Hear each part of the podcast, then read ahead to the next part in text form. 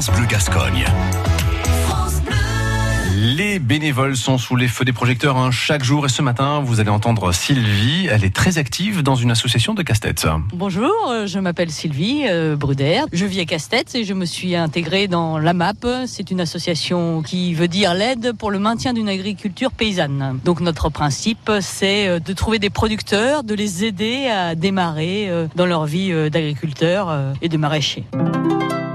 L'association déjà c'est du lien, c'est du lien euh, dans le village, c'est du lien humain parce que bon, le lien humain, on s'aperçoit qu'en ce moment il s'étiole peu à peu et euh, bah, ça nous fait vivre, hein. ça nous donne une raison d'agir euh, pour le collectif.